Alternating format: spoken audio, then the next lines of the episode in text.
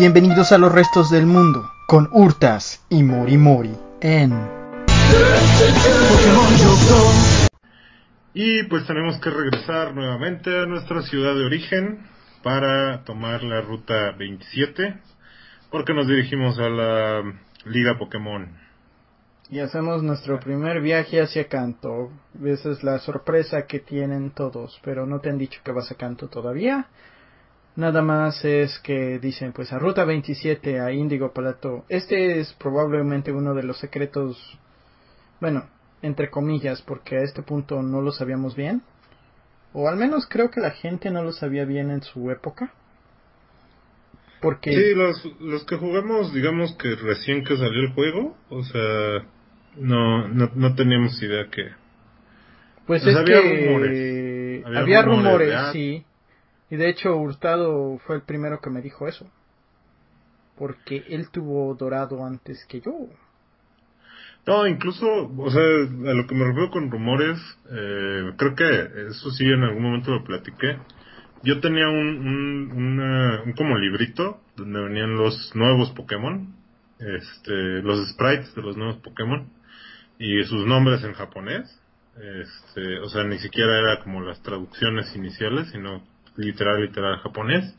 Creo, o sea, que ese librito que yo tenía incluso todavía tenía nombres de, eh, ¿cómo lo llaman? Beta, o sea, ni siquiera eran los nombres que se quedaron al final.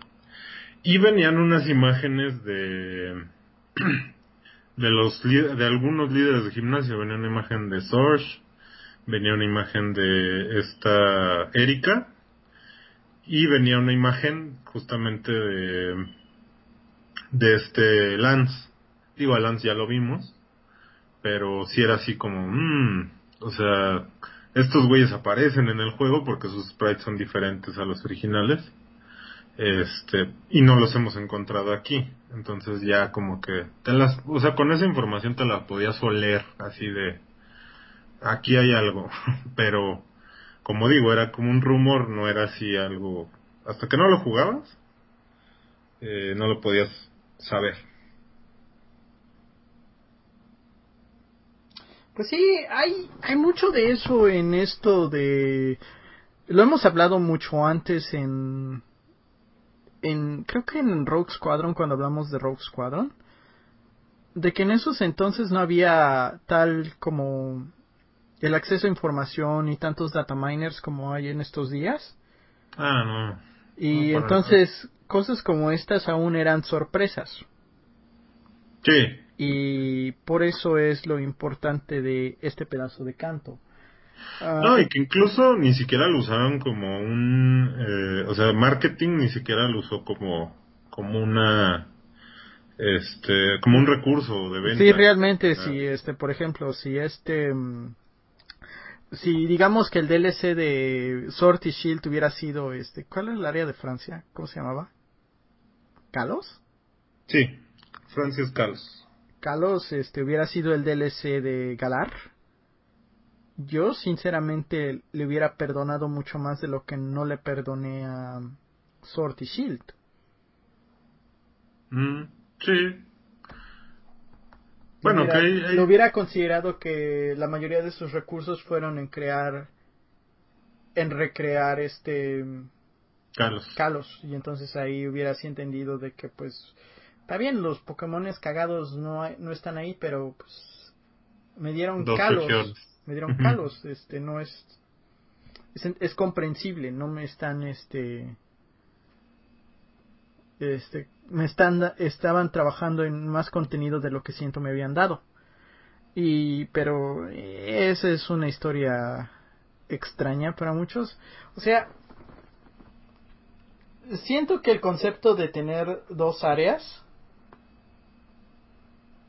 al principio era lo que iba a ser el plan para la mayoría de los juegos Pokémon. De hecho, ahorita sí lo podemos mencionar. Eh, inicialmente, cuando, cuando se empezó a trabajar en Joen, querían conectar Joen y Yoto. O sea, de algún modo. ¿Cómo? Desconozco. O sea, pero su plan inicial, cuando, cuando estaban desarrollando Rubí y Zafiro, era, oye, pues ¿por qué no replicamos, este, conectar a Yoto y a Joen para que justamente se haga lo mismo que en eh, Silver y, y Gold, con Canto, con Red y Blue. Pero justamente se dieron cuenta que se estaban metiendo en más en más problemas de lo que podían masticar en ese momento. O sea, esto esto realmente que, que sucedió en la segunda generación fue un eh, un destello de, de brillantez, pero que ya no han replicado nunca. O sea, no se han querido meter en esto mismo. Este, el argumento es porque ahora sí hacen regiones completas. O sea, Yoto, ya lo hemos dicho, se sentía muy pequeño. Y la adición del canto, pues, le vino a ayudar muchísimo. Pero la verdad es que Joen ya cumple por sí mismo. Joen es, muy grande, sí. Está el, recurso, ¿no? De 8 eh, sobre 10 too much water. Ah, Pero pues mira, es una este, región. Curiosamente es que, bueno, tú y yo sabemos que eso es algo que se toma más al final de, de la historia cuando hablemos de eso. Nada más pienso que en, en ese tiempo es que el cambio de primera, segunda, tercera fue muy grande. Sí. No, incluso, bueno, si lo, bueno, no, si no lo mencionamos, fue gracias a, al gran Iwata que se metió canto en... Satoshi Iwata es oficialmente la razón por la que hubo canto, porque él hizo literal magia, o bueno, este, ha de haber optimizado el código de Game Freak.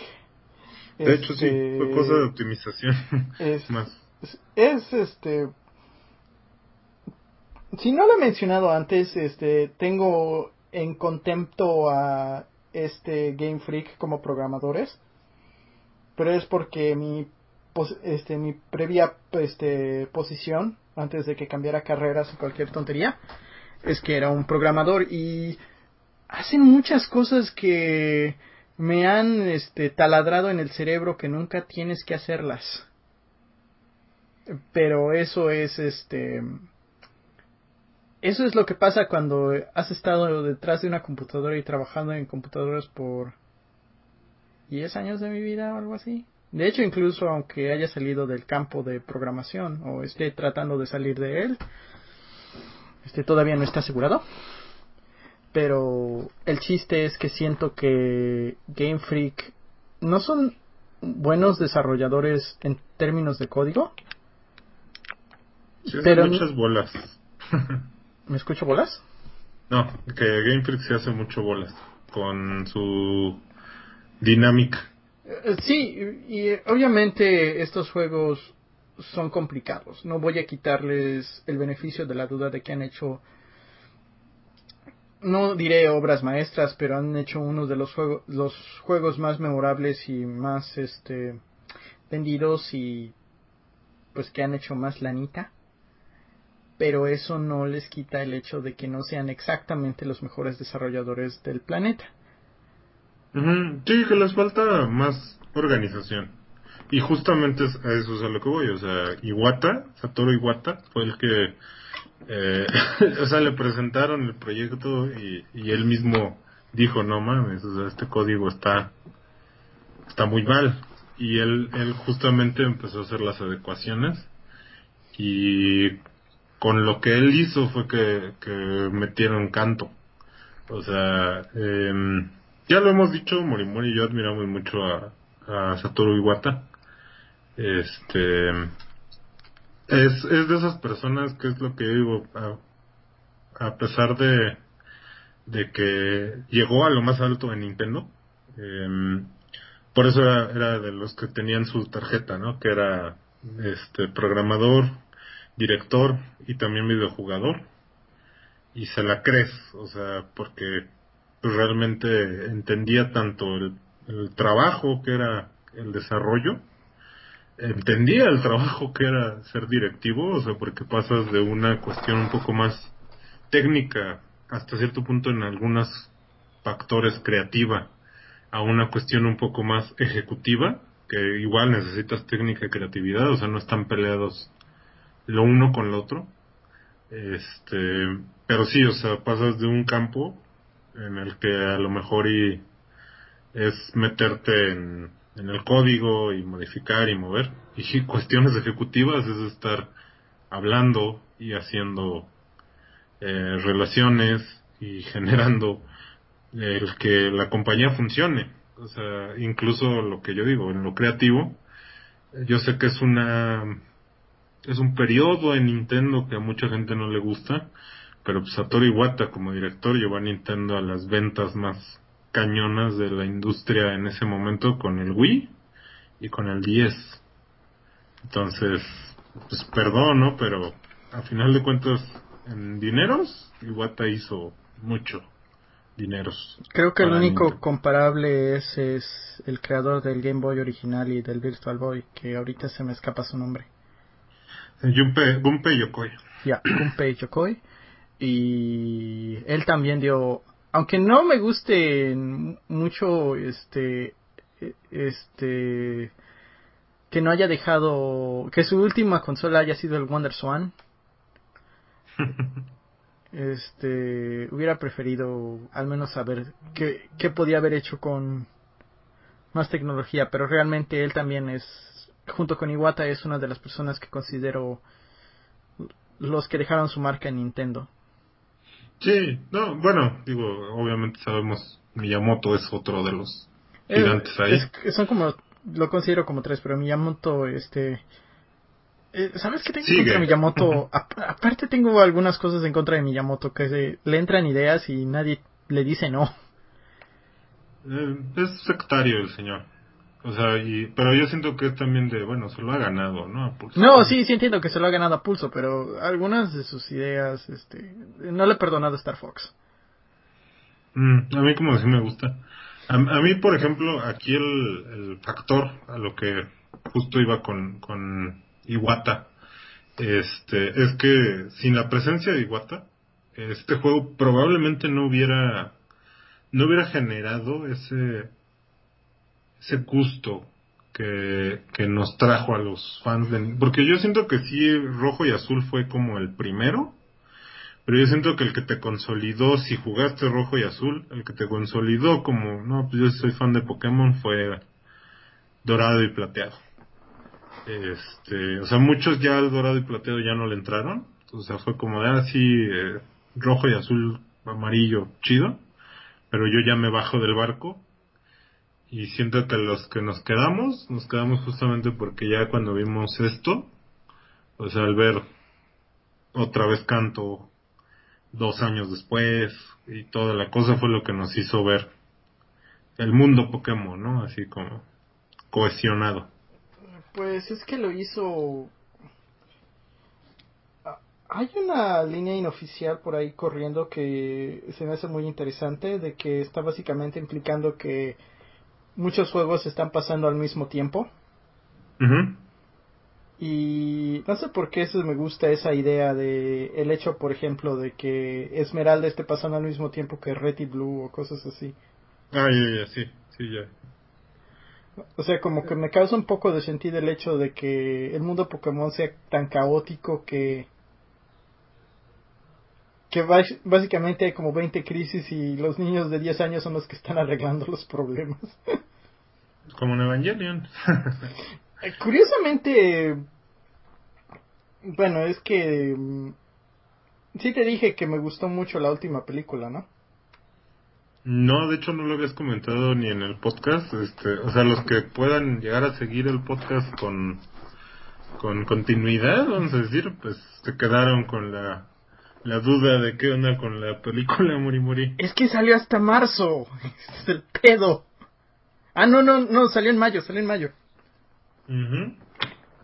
Y este, y obviamente la he visto pirata porque los japoneses tienen algo en contra del DVD este, bueno, sé que es, es complicado de explicar, pero es básicamente una sensibilidad japonesa que es similar a Nintendo.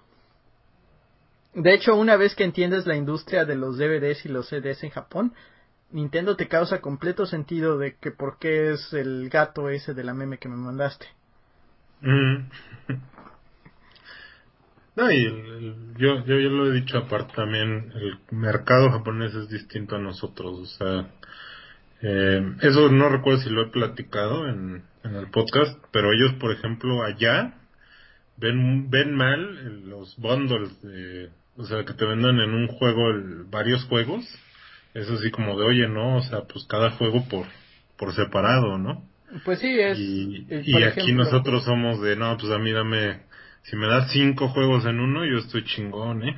ah, compilaciones, bueno, este, ese es un buen tema que tengo que tomar un día de estos. Este, déjame escribirlo eventualmente, pero sé que eh, hay una, hay un buen argumento por compilaciones de juegos que existan, pero sí entiendo por qué dicen de que quieren que sus juegos tengan su propia este, caja. Por eso digo que en general siento que las sensibilidades de Japón y la mayoría del resto del mundo en general son muy diferentes. Japón como como sabemos es muy cerrado, es una isla. Está muy loca ahora que lo pienso. Pero bueno, digo, yo, yo lo he dicho varias veces, ¿no? O sea, hasta... Eh, la verdad, o sea, el hecho de que son tan pequeño su país, es increíble la cantidad de basura que producen, o sea, basura, no lo digo en modo peyorativo, pero... La actual cantidad de desechos. Muñecos, no, no, no, deja tu, por eso digo, no, no basura de eso, sino, o sea, los muñecos, los coleccionables, mangas, animes, o sea, cosas que dices, güey, en su casa no cabe. O sea, sinceramente.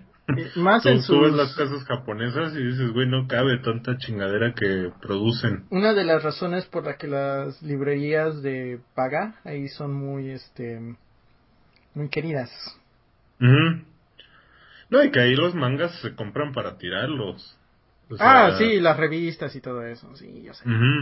Pero eso, eso es a lo que voy, o sea, tú dices, eh, allá se venden, te digo, figuritas, madres, ¿no? O sea, se venden muchísima cosa y tú ves cómo viven. O sea, yo sé que hay gente en Japón que tiene casas incluso más grandes que aquí en, en Occidente, pero, o sea, la media de las, las viviendas en Japón es mucho más pequeña que la media de las casas en Occidente.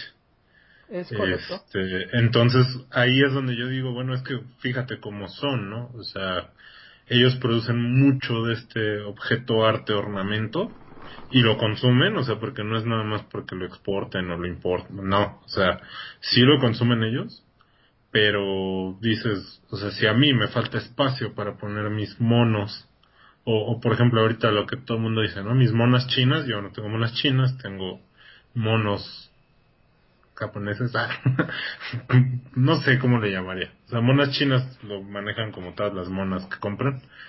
Este, figuritas de acción, pues.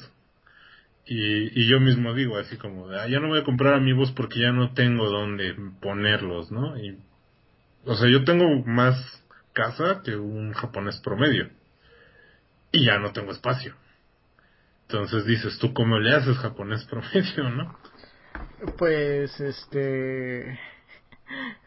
Hurtado vio todo lo que hice con un escritorio recientemente, pero realmente yo sí tuve que reorganizar todo para que cupiera mi escritorio nuevo. Y este y todo lo que viene incluido con él y entonces sí sí sé lo que dice Hurtas de que es un este es un pedo impresionante hacer que tus cosas quepan. De hecho, sé que podría reducir mucho de lo que tengo aquí y de hecho tengo que tirar mucho de lo que tengo aquí. Pero bueno, esa es otra historia. El chiste es que Japón hace mucho de lo que de lo que hace para tirarse a la basura, o sea, es una es una cultura increíblemente consumidora. Exacto. Y de ah, o sea, sí son muy dados a oye esto ya, o sea, esto ya va para afuera. Y sigues sigue siendo funcional, o sea, no es como de ya no sirve. Este, pero sabes que ya va para afuera. O lo donan o, lo venden, por eso es que allá también hay tanta tienda de, Akihabara es literalmente el lugar donde la gente fue, iba a deshacerse de sus cosas, aunque, o sea, sí sé que se convirtió en la meca de los gentes, este, de, de electrónicos y de monitos y videojuegos, pero Akihabara realmente eres, pues literalmente lo consideras un mercado en el que compraban cosas y las vendían de vuelta, o sea, o sea, es básicamente una, este... Bueno, no es una empeñería, pero es así como... Es como una tienda usada. ¿Qué te parece? De segunda. Sí, es una, es una gran tienda de segunda mano. Obviamente venden cosas nuevas, pero también mucho de su mercado es literalmente cosas de segunda mano. Sí, y justamente ese es, es, es uno de los puntos, ¿no? Que a mí me, me lleva a ver eso, porque ellos son distintos a nosotros de que eh, a, ellos como que eso, o sea, volviendo a este punto de, no sé por qué llegamos al punto de los las compilaciones, pero ellos, ven muy bien eh, en su mercado el que, por ejemplo, si vas a resacar juegos, pues si es una colección de tres juegos, si sean tres cartuchos o tres discos separados, y que ya tú los unas, ¿no? O sea, como, como de, ah, bueno, yo tengo los tres. Ah, que en un solo cartucho, en un solo disco metas los tres. Este, y nosotros no, o sea, nosotros es como de, oye, ¿por qué no me lo vendes junto? Y ahí es en donde ves la diferencia de la cultura. O sea, para ellos es como medio ofensivo el, el que los creadores empaqueten todo junto este y por un solo precio sobre todo ellos es como de o sea sí dame lo más barato o sea tampoco es como que me lo vendas cada juego en lo que cuesta un juego actual pero sí véndeme cada uno de los de los de la colección o sea aunque sea una colección ahorita me viene a la mente de los de Game Boy Advance este que sacaron los NES Classics no sé si los recuerdes Mori Mori y digo, aquí también. porque no quería pagarle a Nintendo su cantidad extraordinaria. No, no, no, lo, de Game Boy Advance, los NES Classics son, eran unas, este, juegos de Game Boy Advance que traían un juego de NES. Sí, pero por eso, este, por eso te dije es lo mismo. Me lo hice en su entonces. ¿No, ¿Nunca oíste de mi tarjeta de 32 GB de Game Boy Advance? Ah, no, no, ya, ya, ya. Ves que pensé que lo habías confundido con el NES Classic, la cajita esa, culera. No, este, de hecho ando buscando una nueva. este, pero bueno, o sea, ellos allá, eh, incluso cada uno de los jueguitos venía en... Podías comprar unas como tipo coleccionadores y metías la caja del jueguito en esos coleccionadores. Eran tres, si mal no recuerdo, para todos los juegos que sacaron de NES Classic. Y allá se vendían un poco más caros esos juegos de Game Boy Advance que lo que nos llegaron aquí a nosotros. Aquí a nosotros nos llegaron muy baratos los NES Classics de Game Boy Advance. Por lo mismo, o sea, porque el japonés está dispuesto a pagar el, el precio de esas colecciones y en América no. O sea, nosotros sí lo vemos así como de, ay, no manches, o sea, ¿por qué no me lo metes todos esos en un solo cartucho? O sea, no te lo voy a pagar por separado. Y es cultural, o sea, no es... Yo no digo, o sea, bueno, por, cuestión del consumidor, claro que es mejor que te lo den todo en un solo. Pero yo no digo que estén malos japoneses, nada más digo es que somos diferentes. Nuestra percepción del valor, ese ya hay un podcast de eso, del valor y del precio. este, muy interesante, por cierto. Es, pero... es sensibilidad japonesa. De hecho, lo he dicho varias veces que Japón está... Bueno, Nintendo es una compañía enteramente japonesa. No... No, este, no corre bajo la existencia del mercado occidental. No, no, no, no. realmente ellos son les interesa muy poco este si funciona bien en su si funciona está bien y si no también de hecho como dijimos antes este por esa razón Nintendo todas sus consolas este les hacen dinero a comparación de Microsoft y Sony que están ganando las ventas en, pues en, volumen. Sí, o sea, el, modelo es Microsoft y Sony dicen, bueno, yo voy a ganar porque voy a vender en volumen. Y Nintendo siempre, siempre dice, no, yo a cada consola le gano. O sea, día uno, cada consola que vendo ya estoy ganando dinero. Me estoy metiendo lana en la bolsa. Y es, o sea, igual, ¿no? Es, es algo muy de, Nintendo y muy de japonés. O sea, no me importa. El chiste es que yo cada consola que estoy vendiendo, justamente ese fue uno de los problemas que Iwata le tocó, volviendo a Iwata. Iwata tuvo que bajar el precio al 310 por el grave error que, que sucedió con su precio. Este, que no tenían catálogo, porque es lo que digo, no fue el precio, fue el catálogo. Si el catálogo hubiera sido abultado, la gente hubiera pagado el precio. Yo creo que si hubieran esperado un año más para el lanzamiento hubiera sido mucho mejor. Mm, ajá, sí, o sea, que, le hubieran dado un catálogo robusto o, mejor. Pero, como no, ¿y qué hicieron? O sea, Nintendo ahí vio su error y dijo, ok, baja de precio y programa, este, ah, ¿cómo se llamó? El, fundadores. O algo así. Sí, el embajador. Yo tengo uno de esos, este, bueno, eh, en mi primer 3DS, como lo he dicho, está viajando en Japón ahorita. este, es gracioso eso para mí.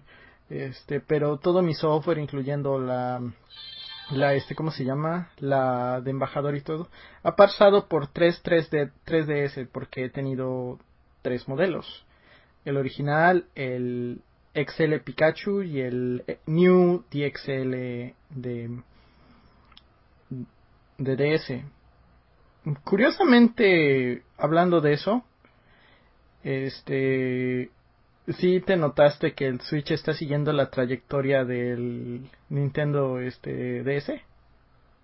Sí, sí es lo que justamente hablamos fuera de podcast. En creo que en un stream mío lo comentamos. Bueno, lo comenté yo porque Mori no habla.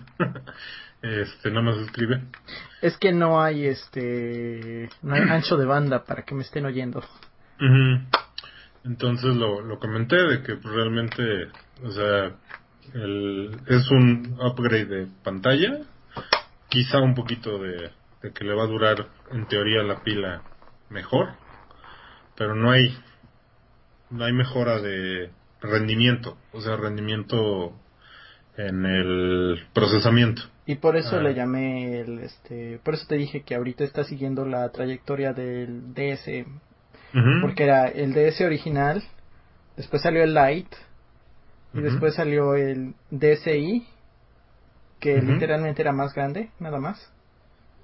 Bueno, el, I ya tenía internet, ¿no? Mm, no, ya todos tenían internet. ¿Sí? Sí, todos tenían internet.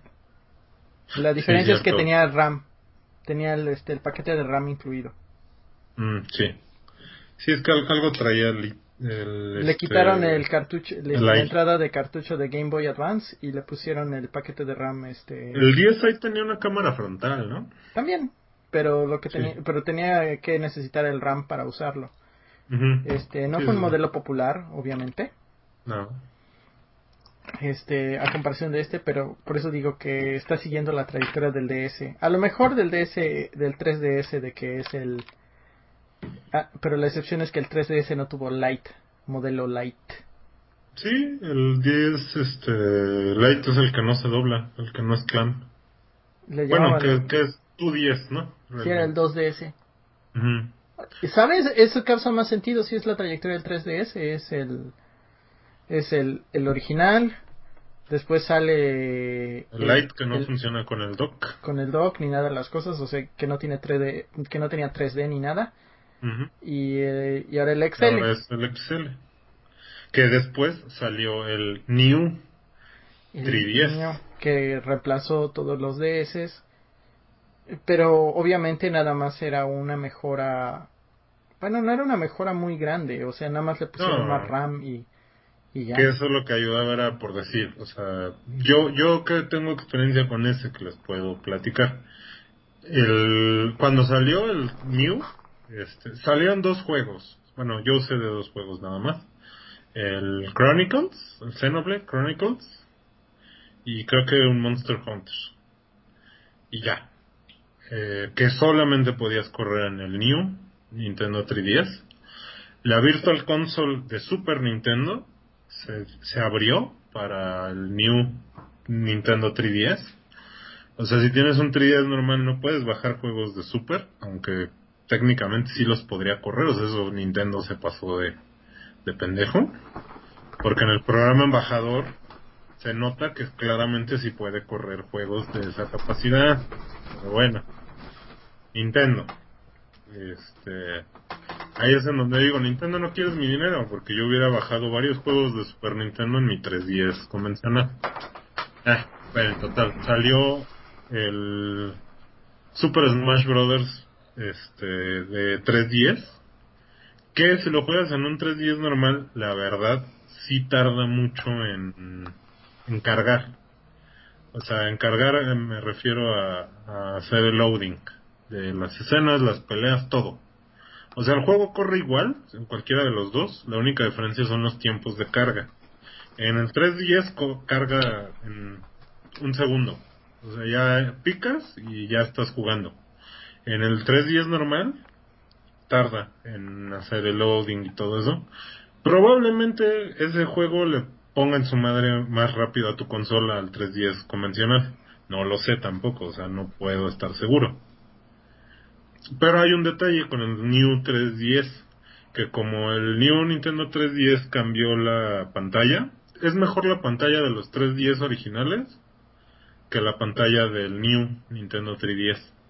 Se ven las cosas mejor. La pantalla del New 3DS es de menor calidad, también para abaratar cosas. Eh, eso pasa muy seguido, de hecho pasó con el PlayStation Vita. Yo sé que para ese entonces Sony se había este rendido.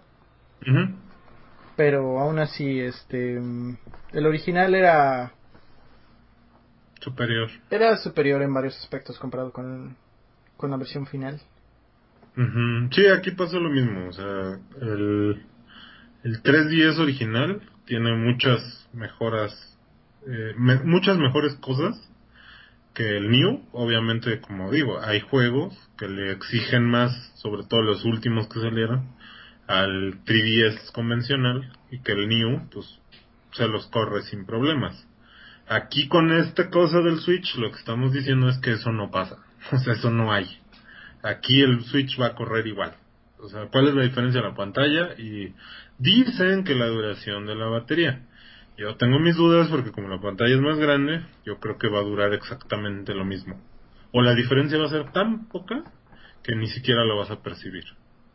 O sea, probablemente si lo llegas a percibir es porque como ya tu Switch, ya su pila también ya se ha ido degradando, ya no te dura lo mismo.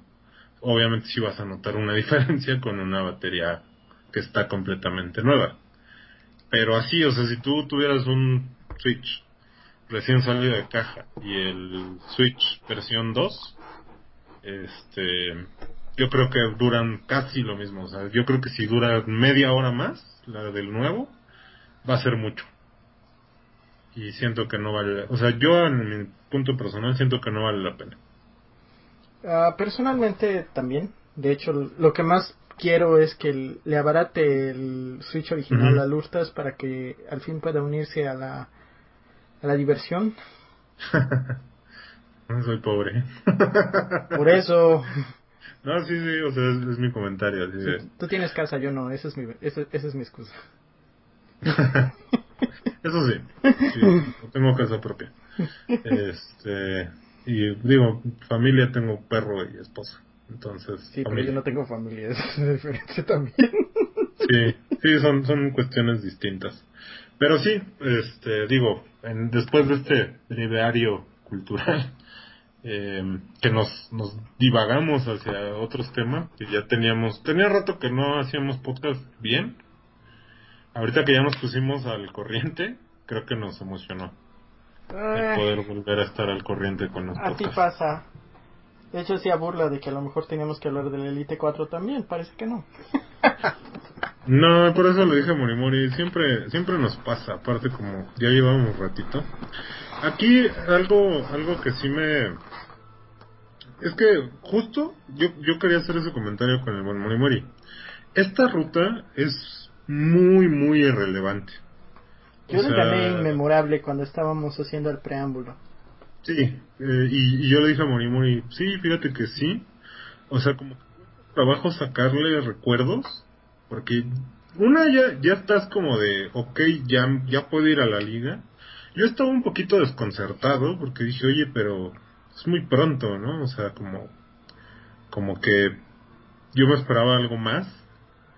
Eh, los entrenadores que te encuentras en esta, en esta ruta, sinceramente son entrenadores muy chafas. o sea, este, hay, hay un solo entrenador que, que es medianamente memorable porque tiene las tres evoluciones de Bulbasaur, o sea, tiene Bulbasaur, Ivysaur y Venusaur. Este, dices, ah, ok, o sea, haciendo como un eco a, a un, un entrenador de, de la, la generación anterior. Pero fuera de ahí, no, no hay un entrenador que, que yo pueda así como como reconocer, ¿no? Así de, ah, es que te enfrentas a, un entrenador que tenga una particularidad es más que, allá. Es que ese es uno de los problemas, usualmente del, ¿cómo le dicen? El endgame, postgame, lo que sea. Este, que... Y esto lo dicen que es parte de Pokémon, de que una vez que terminas el juego base, usualmente el resto del contenido no es este no vale la pena o es muy corto. Es muy corto ajá. Y Pokémon tiene esta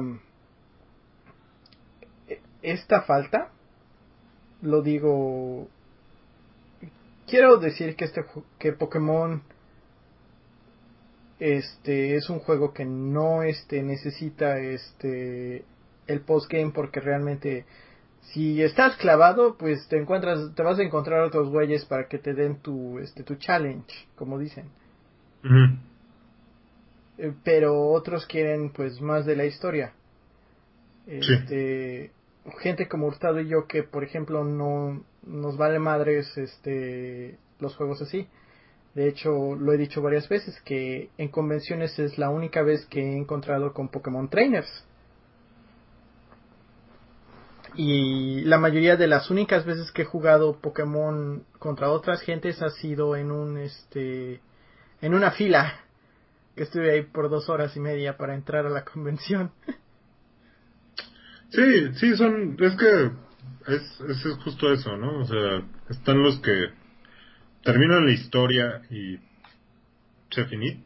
O sea, si acaso, como dice Morimori, a lo mejor algo de postgame harán pero igual, o sea, termina lo, lo que sea de historia del postgame y se finit, o sea, ya ahí muere, ¿no? El juego. Están los que los que todavía se ponen a criar, este, entrenar, conseguir los perfectos, etc, etc, ¿no? ¿Por qué? Porque ellos van al, a la competencia, que está muy bien. O sea, que es lo que yo justamente digo. Parece que los juegos más actuales se han enfocado mucho en ayudarle a ese tipo de gente, está perfecto, porque si era una joda, o sea, yo lo he dicho en este podcast, yo admiraba mucho, o sea, el, la dedicación de la gente que de verdad se metía a criar y a entrenar a sus Pokémon para hacerlos, si no perfectos, semi perfectos. Ahorita ya con lo que ha introducido Game Freak ya lo hace más accesible, o sea, también ahí digo, ok, yo ya no lo veo tan así de wow, porque ya sé que ya es más fácil, pero también le ayuda a la gente a que no tenga que estar metida en el juego por meses este, intentando hacer cosas para que les salgan sus Pokémon. O sea, yo digo, ok, antes yo los veía así como de wow, yo no lo haría, pero wow. Ahorita yo los veo como de, ah, qué chido que ya todos pueden hacerlo. yo siempre los vi como enfermos, seré honesto. No, o sea, bueno, yo ya lo he dicho, a mí sí era así como de, me, me impresiona su dedicación, me encanta el que les apasione tanto.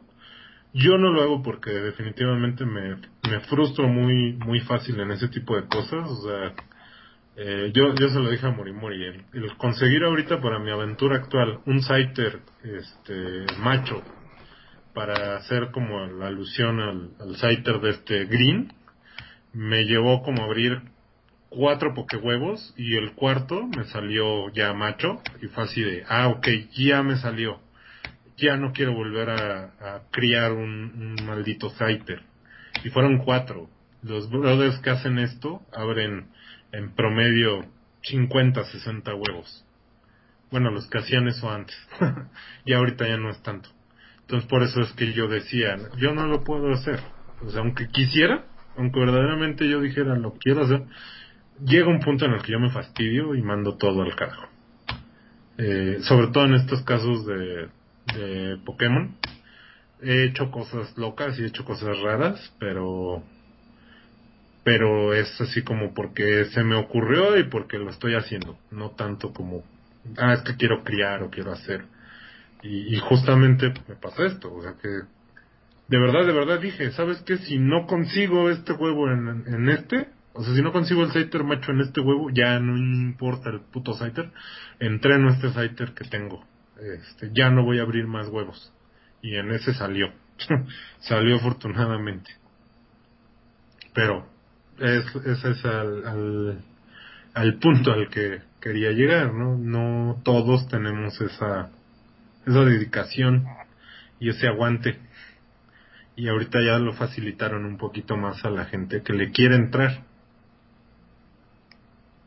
Sí, este, mira, el problema es que mi experiencia con los, como los llamaba enfermos porque tenían así como estadísticas y desmadre y medio que se me hacía este, un segundo trabajo. Ah, sí, sí, es un segundo trabajo. Y, Y ni remunerado. y ese es el pedo, yo, ¿este cómo se llama? Si voy a poner esa clase de trabajo en mi entretenimiento, me tiene que dar algo en... Este cosa se llama algo de regreso y nunca sentí que Pokémones me iban a dar algo de regreso. Digo, los, los que de verdad sí van a competencias y todo, pues sí, ¿no? Ellos sí. Porque les pagan el viaje. Pero, pues solamente hay dos, ¿no? Que ganan. o sea, solo hay dos y. Y estaban muy locos porque pues, Pokémon perfectos, este, shiny y con movimientos cabrones. Entonces es como de, güey, no, o sea, están lejos de mi posibilidad, sinceramente. Sí, hay algo de eso. Yo digo, lo más cercano que he estado en eso fue cuando entré al mundo de las cartas y que me hice un deck con literal basura, o sea, yo yo no nunca he sido de comprar mucho gastar mucho dinero en cartas ni nada, o sea, fue que compré un deck base y medio lo armé.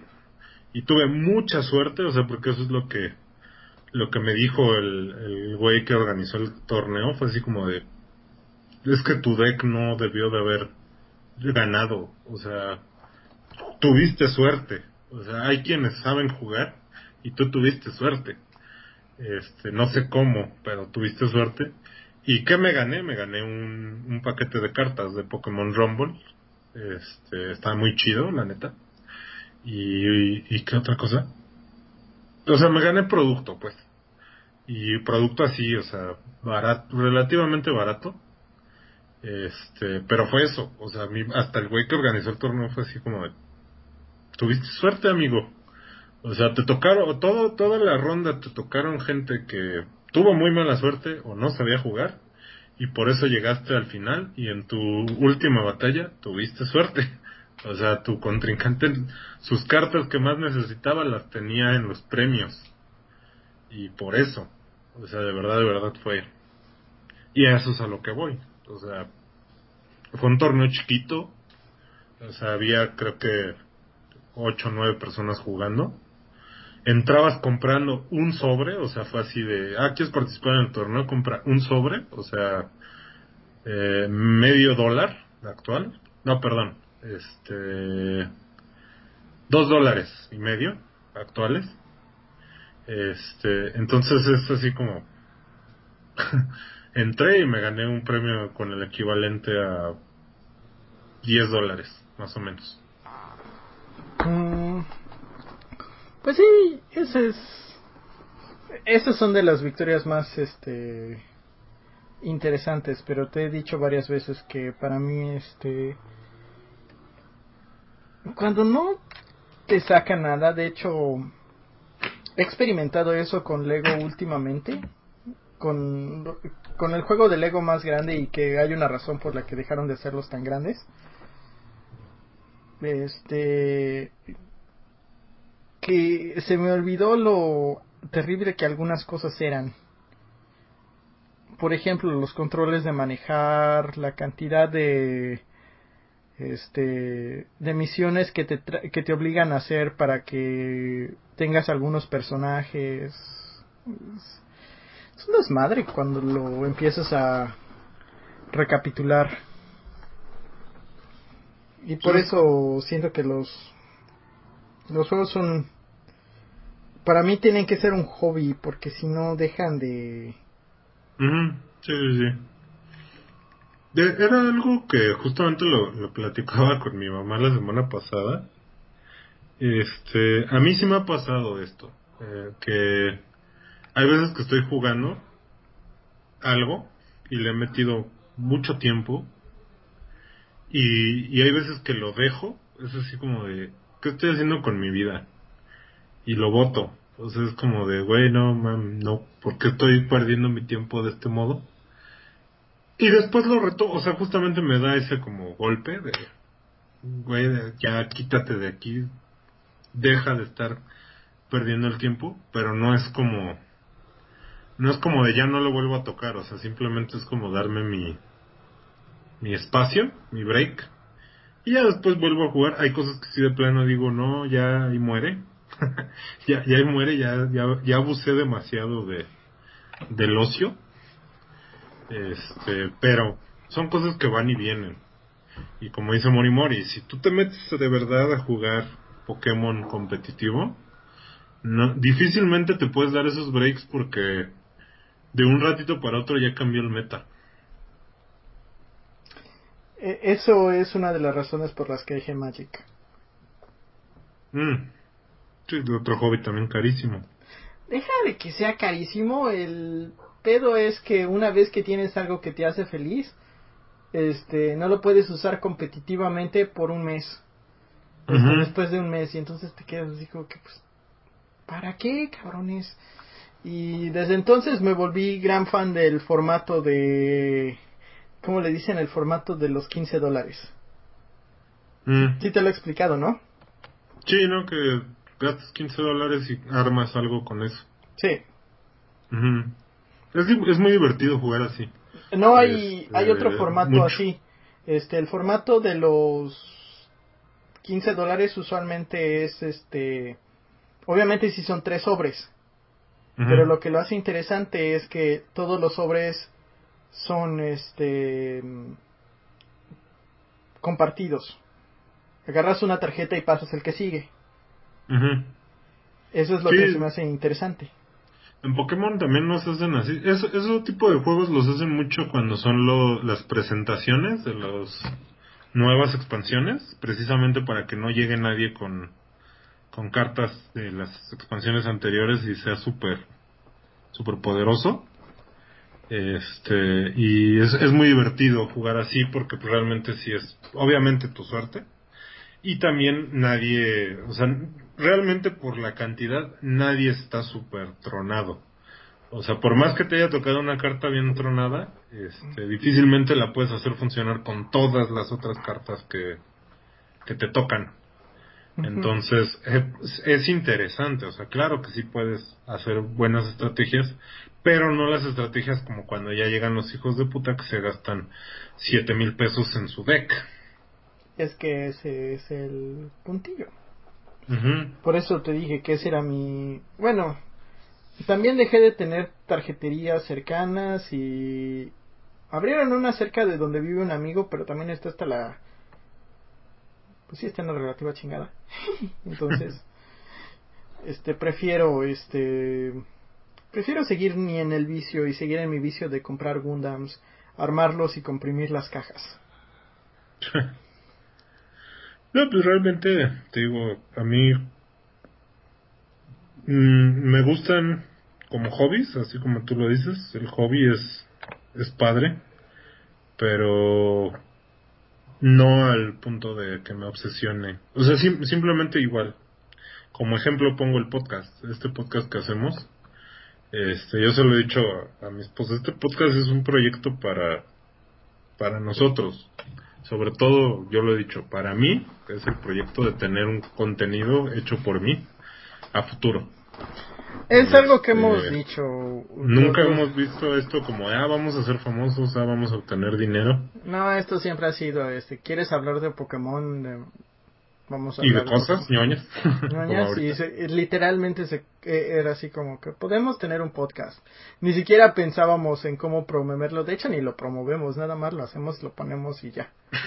de hecho, o sea, hubo un tiempo en el que yo en mi Twitter me siguen, en ese tiempo me seguían como 50 personas este, ahorita me siguen 80, o sea, wow, cómo he crecido.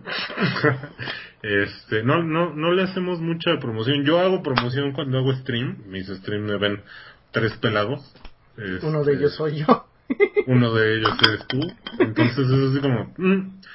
pero justamente es a lo que voy. O sea, este, este proyecto es así y nunca lo hemos visto como un trabajo ni como de aquí nos vamos a generar con este ingreso. No. No.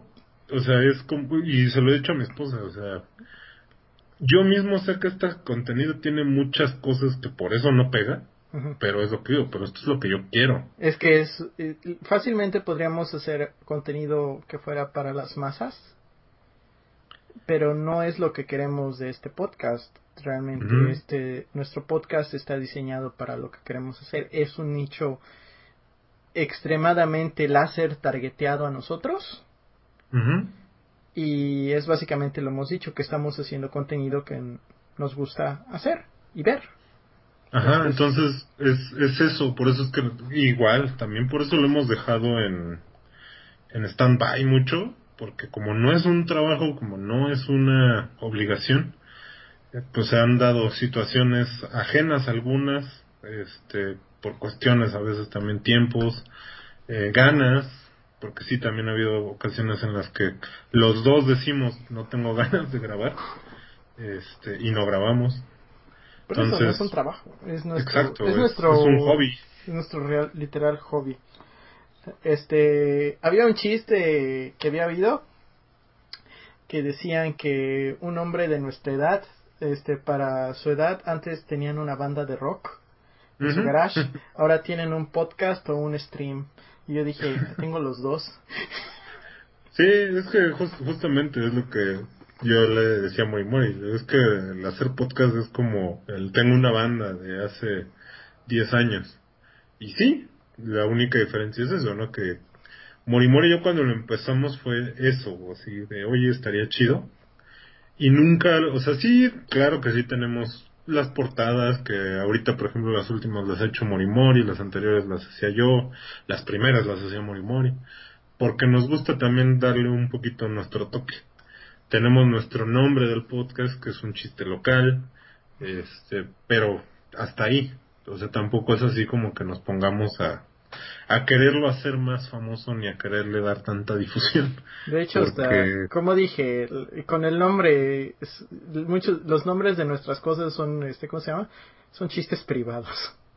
Sí, a ese punto llegamos, o sea, mm. tan, y, y privados que de hecho creo que nadie de los que podría llegar a entender la referencia nos escucha. Exactamente. a, ese punto, o sea, los pocos seleccionados que podrían entender por qué son las cosas así, eh, ni siquiera ellos nos escuchan. Entonces, a, eso, a ese punto llegamos, amigos, que nos escuchan. Sé que hay quien sí nos escucha, pero pues no, no, entran dentro de ese eh, paréntesis de gente, dentro de ese conjunto de personas que luego van a entender. Entonces son, son cositas así, detallitos. Y justamente eh, este capítulo, Morimori y yo lo platicamos antes de, de entrar a, grabar. Morimori me decía, es que es bien irrelevante esta ruta. Le digo, mira, yo tengo una historia que me pasó nada más, este, por mi incompetencia. Porque hasta fue lo que le dije, le digo, es, es cosa de mi incompetencia. Eh, yo debí de haber suponido que te iban a solicitar que usaras todas las habilidades que te han ido dando a lo largo del juego, ¿no? Ya saben, Cut, Strike, eh, Flash, Surf, Fly. Bueno, Fly es, es más bien un teleport, nunca es necesario. Pero bueno, eh, Waterfall y Whirlpool, ¿no? Yo en mi equipo, en ese primer run, traía un Garados, traía un Feraligator, curiosamente, dos Pokémon de agua, el Garados rojo que atrapé en, en el lago de la furia, este, traía un Ampharos, eran Feraligator, Garados, Ampharos, este, Noctowl, el Pokémon ave de la región, eh, que otros, traía otros dos Pokémon que ahorita se me van. Este, Ampharos, Noctowl, Garados. Tengo volador. De fuego traía algo, pero no me acuerdo qué. Y traía, si mal no recuerdo, un eh, peleador Es que no me acuerdo que en qué generación era que tenía un el que te digo que se llama la, que le llamaba la bolsa de basura caminante. Bueno, la bolsa de basura es del quinto. no, no es este es que no es de la quinta. Eh, creo que es de la cuarta. Y he confundido. Y tuve ah, ya, ya, ya. Makujita, dices. El peleador es Makujita y es el de la tercera, de hecho. Makujita que evoluciona en Hariyama. Hariyama, sí. Este. Mm, no manches. Es un peleador de sumo, pero. O sea, sí entiendo por qué lo ves así. Pero. es que. Está chido ese Bueno, a mí me gusta ese güey.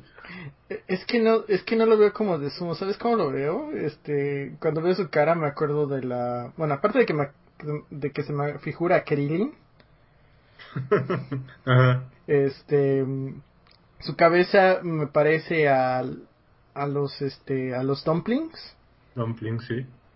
Y este y no me acuerdo tú sí viste Bao en los cortos de Pixar no sí sí justo justo justo. Y, este y por eso y, este pero antes de que viera esa película este no sé por qué me, me afiguraba a las de a las voces de Michote.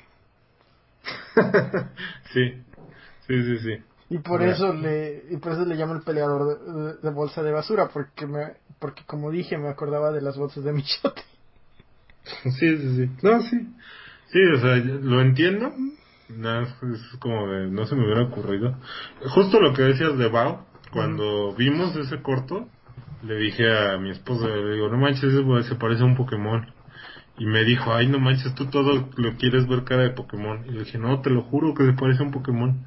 Este, y, ya después le enseñé, le dije, ¿te acuerdas del, corto? Le digo, este es el Pokémon que te digo. Y ya lo vio y me dijo, ah, bueno, sí se parece. Porque, sí, o sea, yo cuando lo vi también le dije, ese se parece a un Pokémon. Y me dijo, ay, tú a todo le quieres encontrar forma de Pokémon. El, Porque sí, pero... Eh, pero no. Bao es, eh, es una película que, bueno, es un corto que me gusta mucho, pero eh, aparte es porque enseño muchos lares que yo este pululo seguido. Este de hecho puedes ver la torre famosa de donde vivo ahí en esa en ese corto. Ah, fíjate, no sabía. Y los trenes que también solía pulular porque ya los retiraron por este, como digo que la tecnología debe seguir marchando en adelante. Este, pero antes teníamos los trenes que enseñan en la película o cosas así. Es, es interesante ver, ver la animación de, del pueblo de donde vives. Creo que similar a... ¿Cuál fue esa película mexicana que salió en, creo que en Netflix? De que habían, este, hecho la Roma parecer como cuando nuestros, cuando mis padres literalmente eran Mm. jóvenes. Roma. Sí, eso se llama Roma. De Cuarón. ¿Era de Cuarón? Ah, Ok. Este, mm, O de Iñárritu. Es uno de esos dos. Cuarón o Iñárritu. creo que es Cuarón. Ujú. Y este, e- es el mismo sentimiento porque hay muchas partes de la Roma que aún siguen siendo muy iguales. Sí. Sí, sí, de hecho. Pero, este, bueno, repito mi, historia para dar el contexto. Yo no le puse el waterfall a mi Gyarados, porque mi Gyarados ya tenía surf.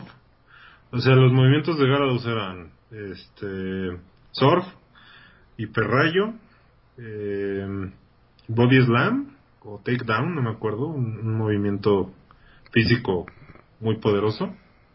Y si mal no recuerdo en ese momento traía este el Bite, que es movimiento nuevo Dark para los psíquicos. Entonces yo dije, no le voy a poner a mi Gyarados ni a mi Feraligator un, un movimiento de Waterfall, ¿no? Aparte que el movimiento de, de Whirlpool era basura y de Waterfall no sabía, ¿no? Y dije, nah, no se lo voy a poner, no manches. Este, y tuve que ir a una PC a sacar un Pokémon feo, que si mal no recuerdo era un Mantine, esta mantarraya tipo volador agua, Man, para ponerle Waterfall. Y regresar a hacer el mismo caminito para subir una cascada en las Tojo este, Falls, que es literal cascadas Tojo. o sea, fue así como, neta juego, me hiciste que regresara en, en, mi trayecto para subir una cascada, una nada más. Este, co- cosa que ya hemos dicho también muchas veces de un- algo que vemos falible en Pokémon, que tienes bestias, dimensiones impresionantes y no pueden cortar un arbolito, o, no pueden o subir una cascadita. o correr atrás de él. Sí, o sea, es, es como... mm, O sea, un Gyarados en teoría debería ser capaz de morder el árbol, sacarlo de su literal este raíz, escupirlo y seguir adelante. No, incluso, o sea, Un hay un Pon, pon Hay a un- Onix.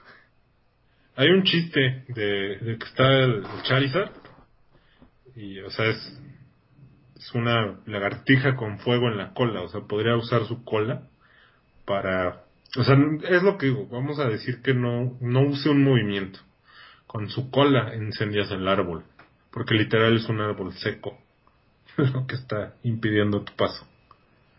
Entonces, eh, obviamente sabemos videojuegos. También es la segunda generación, también no me puedo quejar, porque en la segunda generación había todavía más, más limitantes. Pero esa fue mi, digamos que fue lo más destacado que le pude decir a Morimori para, para esta pequeña cueva. Le digo, a mí me pasó, llegué ahí, no traía Waterfall y fue de, ah, estúpido de mí. O sea, no quería traer un, un Pokémon con, con ese movimiento. Este, como les digo, usé a Mantine para tener el remolino, el Whirlpool, y para tener Waterfall.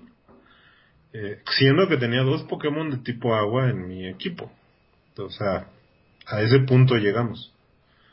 ¿Por qué tenía dos Pokémon de agua? Porque, pues, Gyarados rojo. o sea, este, yo realmente escogí a Feraligator en esa primera run del juego. Porque dije, ah, bueno, como en mi primer juego de Pokémon escogí a Charmander, pues necesito escoger un Pokémon distinto a fuego. Voy a escoger a Feraligator. Porque en mi, en mi mente era que iba a ser un, equipo mezclando mi equipo anterior con el equipo nuevo. Entonces, yo dije, bueno, aquí uso Feraligator, este, porque ya escogí a Charizard. A final de cuentas, eh, ay, porque Chikorita está horrible. este, digo, ya le tengo un poquito más de cariño gracias a Pokémon Snap, le tengo un poquito más de cariño a Megamian. Un Em, poco, pero no le veo mucho todavía. Sí, no, ya, o sea, De gracias hecho, a Pokémon este, Snap, Megamian tenemos se que regresar a esa área en nuestro siguiente stream de Snap, si algún día llegamos a hacerlo. Ah, pues sí. No, y es que justamente es lo que le decía Morimori. Hay, hay veces que hay Pokémon que por X razón te empiezan a gustar. Y justamente Pokémon Snap logró que volteara a ver a Meganium así de, ah, eres chido, me agradas. Eh, cosa que nunca me había pasado. O sea, yo veía a Meganium y era así como, guácala ese cabrón. Entonces por eso escogí a Feraligator. Dije, no quiero escoger a Triplosion. Sí me gustaba Cyndaquil y Triplosion. Pero yo dije, no, es que ya tengo un Charizard. Entonces mejor escojo al cocodrilo. Este, que evoluciona en un cocodrilote. Pero, eh, justamente yo no sabía que existía un Garados rojo. Y, cuando lo vi fue así como de, oh por Dios. Eh, ya, ya digo, ya lo platicamos. Garados es mi Pokémon favorito. Y como es ese Pokémon que puedes obtener sí o sí. Bueno, sí puedes no obtenerlo, pero eh, es un Pokémon Shiny a fuerza, que lo tienes que encontrar, pues. Pues lo atrapé y obviamente no pude evitar el quererlo entrenar. Este, digo, ya actualmente es mejor tener un Gyarados con Waterfall que tener un Gyarados con Surf. Porque ya los movimientos ya son, se dividen entre especiales y normales, bueno, ataques. Entonces el, el Surf es movimiento especial y Waterfall es movimiento normal de ataque. Y como Gyarados tiene más ataque que ataque especial, pues le conviene más Waterfall. Y ya. En ese tiempo no importaba. En la segunda generación los ataques de agua, todos los ataques de agua, eran con la base de ataque especial. Y todos los ataques tipo normal eran con base en el ataque ataque.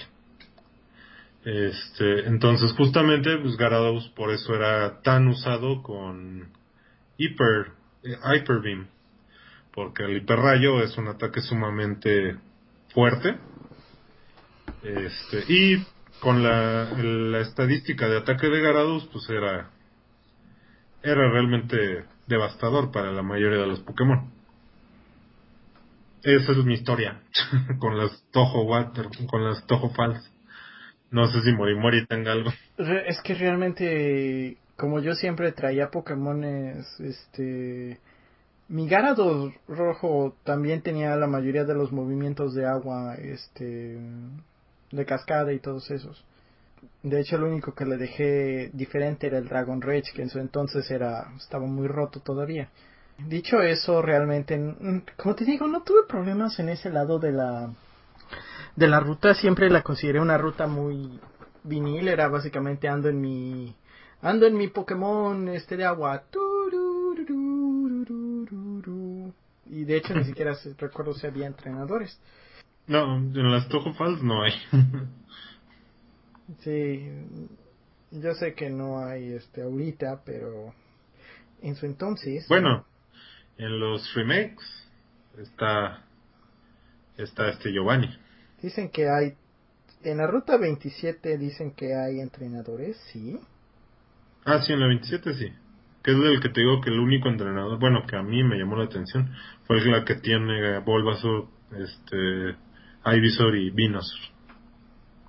Había uno que me caía bien, de, que tenía... El que me caía bien de que nada más tenía Farfetch. Mm. Eh, eh, a, mí, a mí como, como que era así de neta, güey. O sea, estuve aquí y tienes Farfetch. Es que... bueno, eh, eh, Farfetch es un Pokémon gracioso. De hecho, es uno de los que celebré que le tuvieran una evolución este en Galar. Está chida su evolución de Gala. Es un pinche caballero este con su lanza y todo. Con algo de la cebolla. ¿De qué es su escudo? Mm, No sé. También es como de un Según yo es una cebolla tipo también. nabo, ¿no? Algo así. Es- según yo es una cebolla y, y la parte verde de la cebolla es el... ¿este ¿Cómo se llama? La lanza. Ujú. Sí, el- digo que en realidad yo ahí la única referencia que tengo es en Pokémon Go, que si lo quieres evolucionar tienes que hacer una empresa, bueno, o sea, un... Como, sie- siempre digo la, la, la palabra, o sea, de una empresa, porque es, es un término que usan mucho en la literatura traducida. Este, cuando tienes una misión, por así decirlo, eh, los españoles literal lo traducen como una empresa. Y sobre todo en la literatura de índole caballeresco, así se le hablaba. eh, o sea, cuando tú ibas a hacer una aventura, decías, oh, una empresa, voy a hacer, voy a emprender, este, en mi aventura. Y eh, aquí en Pokémon Go necesitas hacer algo en compañía con ese güey.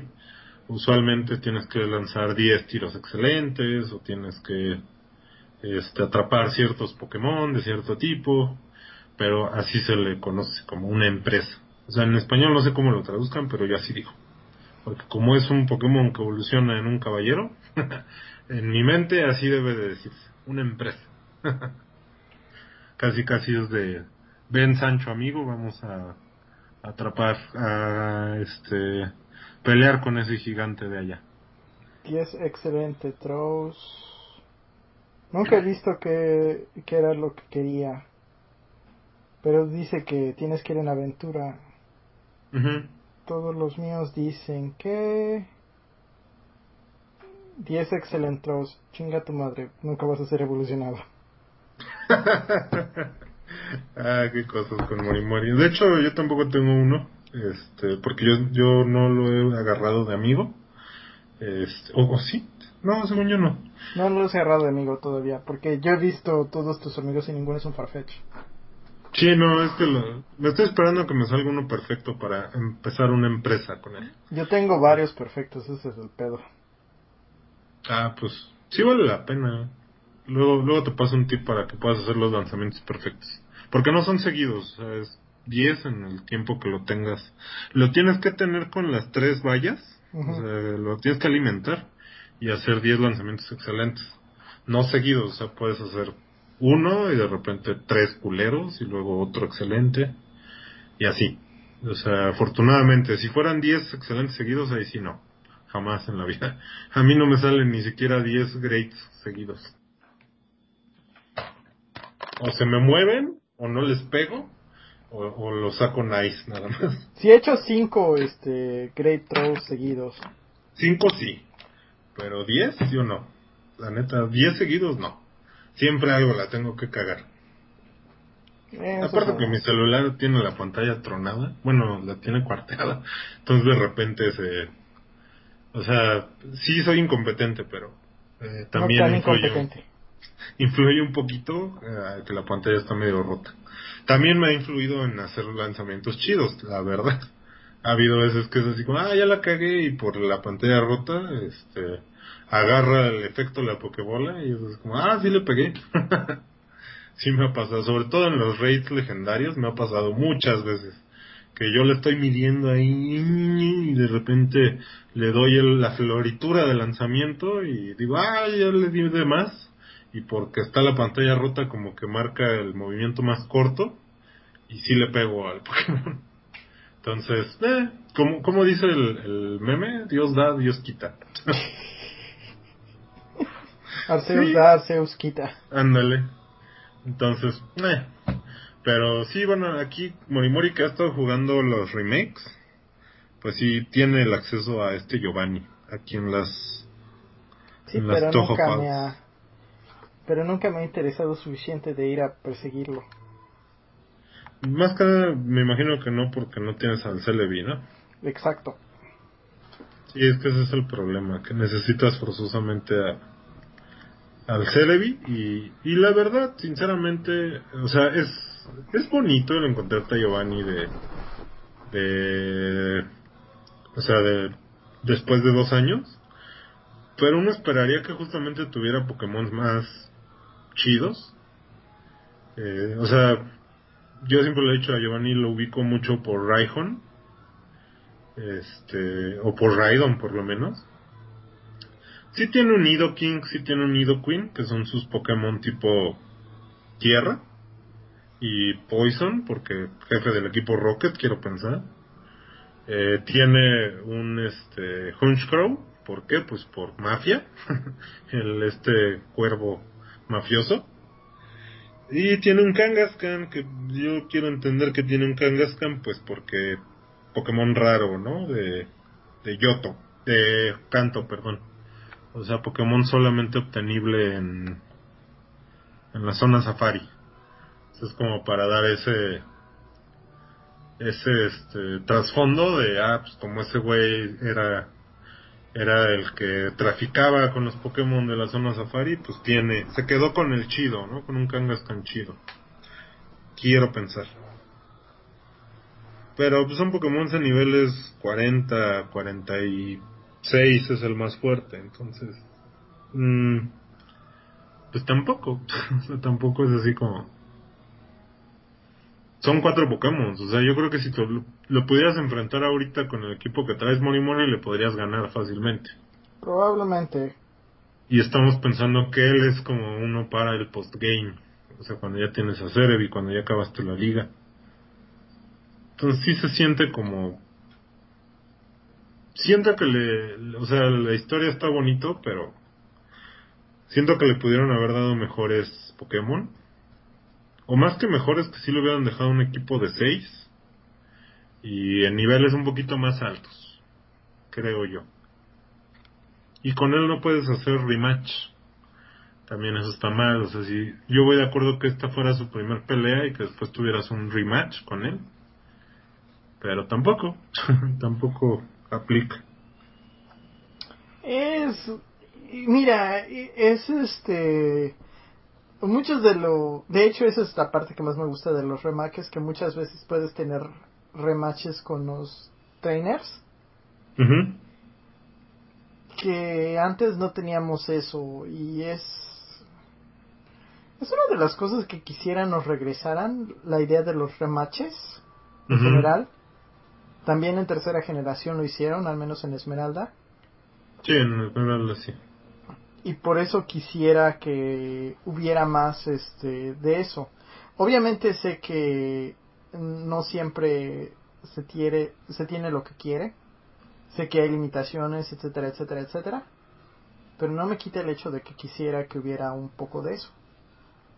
Sí, sí, a mí también me... esta, o sea, Aquí en, Gold y Silver hay los rematch que te llaman por teléfono, pero no hay rematch con los líderes. Eso es hasta la cuarta generación, con Heart Gold y Soul Silver, que puedes retar a los líderes de gimnasio incluso en un rematch.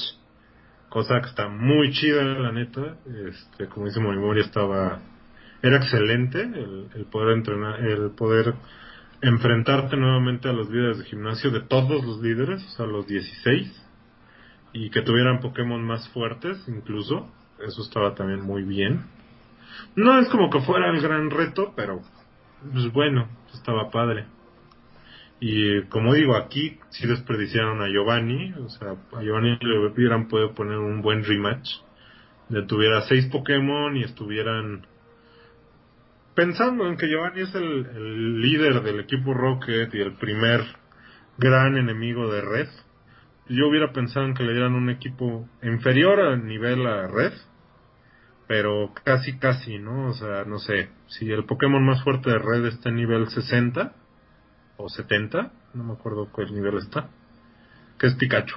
Em, pues que el Pokémon más fuerte Giovanni esté 5 niveles abajo del de Red eso hubiera estado como bien porque es el paralelismo, ¿no? De, ah, bueno, Red está entrenando ahí en Plata, en Monte Plata, y Giovanni está por acá como replanteándose su, su idea del mundo, ¿no? Eso me hubiera, bueno, eso, eso hubiera sido lo que a mí me hubiera gustado. Pues es que tú y yo tenemos la idea de que debieron haber hecho mucho con este con Giovanni Giovanni, como dijimos, es el entrenador, este, el primer enemigo de Red. el, bueno, no es el Némesis de Red, ese título lo tiene Blue, pero, o sea, el verdadero enemigo de, de Red es Giovanni. Sí, es el, primer gran antagonista de la saga, incluso, o sea. Sí, porque Blue hasta eso no es un este antagonista, es un deuteroganista. No, y es un rival. Por eso, deuteroganista. Y, y Giovanni sí es el antagonista de, Red, porque realmente la liga, eh, sobre todo en los juegos, no son antagonistas, son eh, pues los últimos, ¿no? o sea, no, no hay realmente una eh, una lucha de, de poder ahí, o sea, simplemente nosotros estamos en la cima, si tú quieres ser el campeón tienes que pasar por nosotros primero, y con Giovanni sí hay una cuestión más, este, de antagonismo justamente, o sea, Giovanni no, no quiere soltar el poder. Y por eso digo, o sea, a mí me hubiera gustado porque Giovanni desaparece supuestamente, o sea, des, des, este, desbarata el equipo Rocket y desaparece. Y justamente ahorita, si lo estás viendo dos años después, a mí me hubiera gustado como, como que él estuviera también en su viaje de, de crecimiento. O sea, por eso mi idea sería esa, así como, ah, bueno, tienes a Red, que es el campeón anterior, y el entrenador más grande, se supone. Este, y por el otro lado tienes a su antagonista, eh, que no es justamente Blue, que es Giovanni, que también está en su propio camino, este, buscando hacerse más fuerte, ¿no? Y pues, aunque sí dicen eso aquí, pues no se nota. o por lo menos yo, yo así lo interpreto, ¿no? Cada quien también tenemos nuestro, nuestra forma de verlo. A lo mejor hay quien dice, no, yo lo veo bien.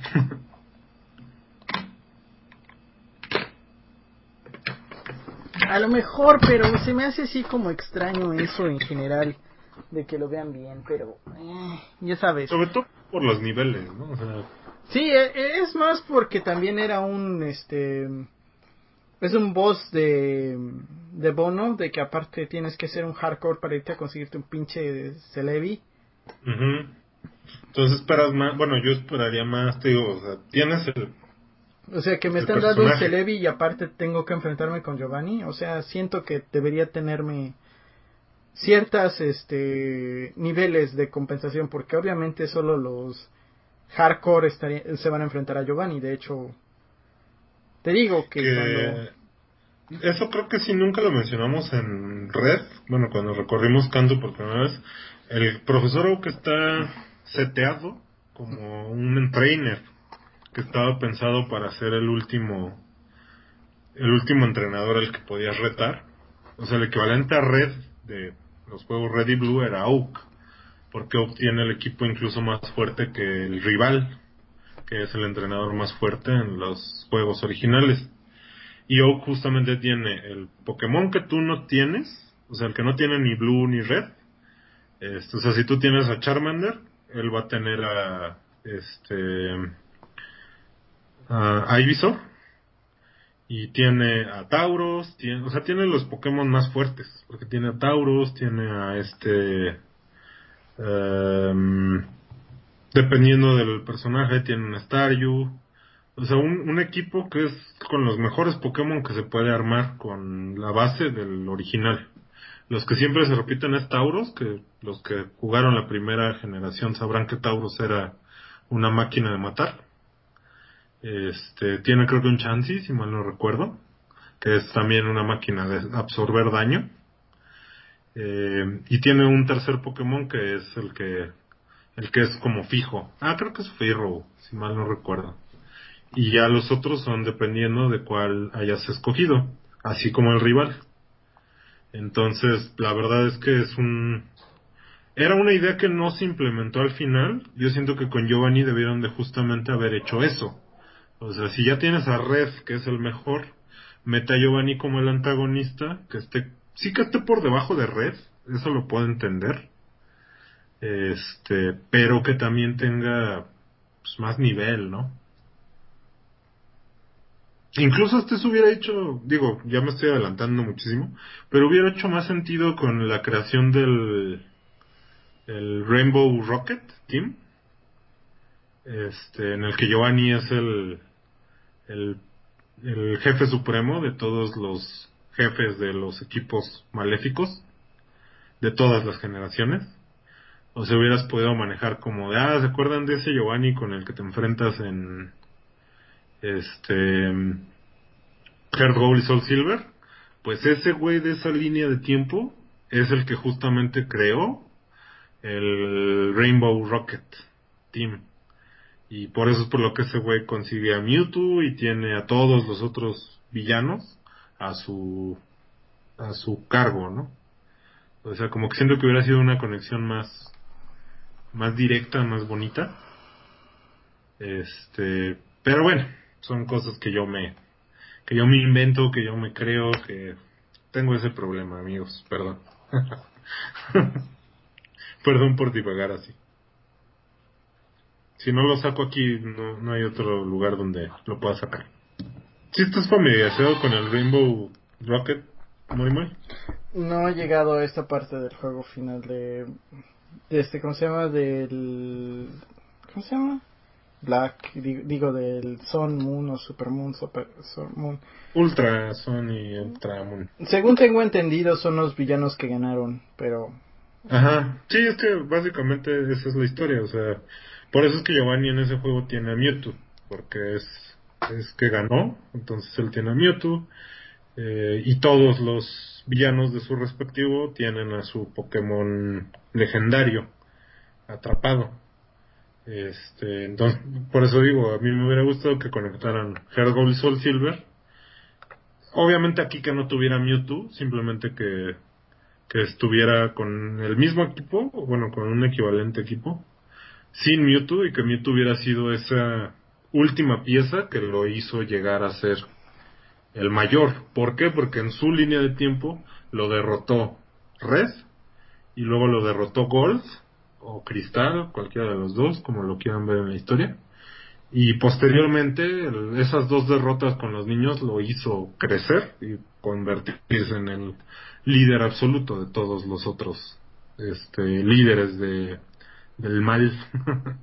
Entonces, bueno, pero digo, es mi idea, ¿no? Qué bueno que no trabajo en Pokémon Company. Eh, sí, lo sé, es, es parte del juego. Realmente, no sé, este, siento que este detalle es muy gracioso y, como siempre, estamos divagando en rutas que no son consecuentes a nada, ni tienen personajes que valgan la pena. Bueno, o sea, sí lo tienen, pero no lo aprovechan. Bueno, Giovanni sí, sí, lo, sí valdría la pena si estuviera bien Sí, le hubieran dado más niveles y toda la cosa, pero... O sea, lo tomaron como un bonito de Celebi, pero nada más, o sea... Pues... es, es un detalle bonito, un guiño. Es un guiño bonito. Este, o sea, que se agradece, pero es como de... Pues llévalo un... Si lo vas a hacer, al menos hazlo bien. Ajá. Y, y es que justamente después de aquí, lo que nos queda es la pequeña ruta de que ya es de, este de acceso a la liga. Aquí no hay Victory Road, o sea, hay lo que se le conoce como la recepción de la liga, así literal se llama. Así se llama, el cuarto de recepción de la liga. Y es eso, un cuarto. En donde por un lado te puedes ir a canto y por el otro lado este te vas a al monte plateado, que es donde entrena red. O sea, entiendes que hay esa bifurcación. Obviamente ahorita no puedes ni ir a canto ni puedes ir con red. Hay unos policías ahí que no te dejan pasar. Este, y pues tienes nada más que avanzar para entrar a la liga, cosa que vamos a tocar hasta el siguiente podcast porque no nada más nos aventamos este lo que habíamos dicho inicialmente que iban a ser 40 minutos, sino que nos aventamos una hora y media hablando de rutas intrascendentes como dice Murimori. Eh, es lo que es, por eso digo que no es No es interesante. No es interesante y le sacamos, bueno, yo sé que no hablamos todo el tiempo de la ruta, nos desviamos a varios otros temas, pero es que tenía el presentimiento de que no, no íbamos a poder este abarcar hoy mismo la liga. Mm. Pues sí, así nada más vamos a tirarnos la liga porque realmente como dijimos no hay mucho que contar aquí. Nuestra batalla final está más adelante. Y em, pues yo creo que vamos a cerrar el podcast por el día de hoy. Mori Mori, si nos puedes hacer la despedida. Pues usualmente nos pueden encontrar en nuestras redes sociales. A Hurtas lo pueden encontrar en Twitter, en arroba Hurtas86. Y también hace streams en JJ Hurtas, bueno, JJ Hurtas. Sí, JJ Hurtas con Z al final. Este, a mí me pueden encontrar en Adwin Alpha en casi todos los lugares. Este, tenemos un stream de los restos del mundo, pero que ha estado sido este por razones obvias. Este, un día de estos vamos a regresar a Pokémon Snap. Sabemos que es entretenido verlo, al menos a mí me entretuvo. Y este, y como dijo Hurtado que hoy lo vamos a cerrar. Este, espero que tengan un muy bonito día o noche o a la hora que nos estén escuchando. Y como siempre nos despedimos, como es nuestra sana costumbre, es buenos días, buenas noches, buenas tardes a la hora que nos estén escuchando. Bye.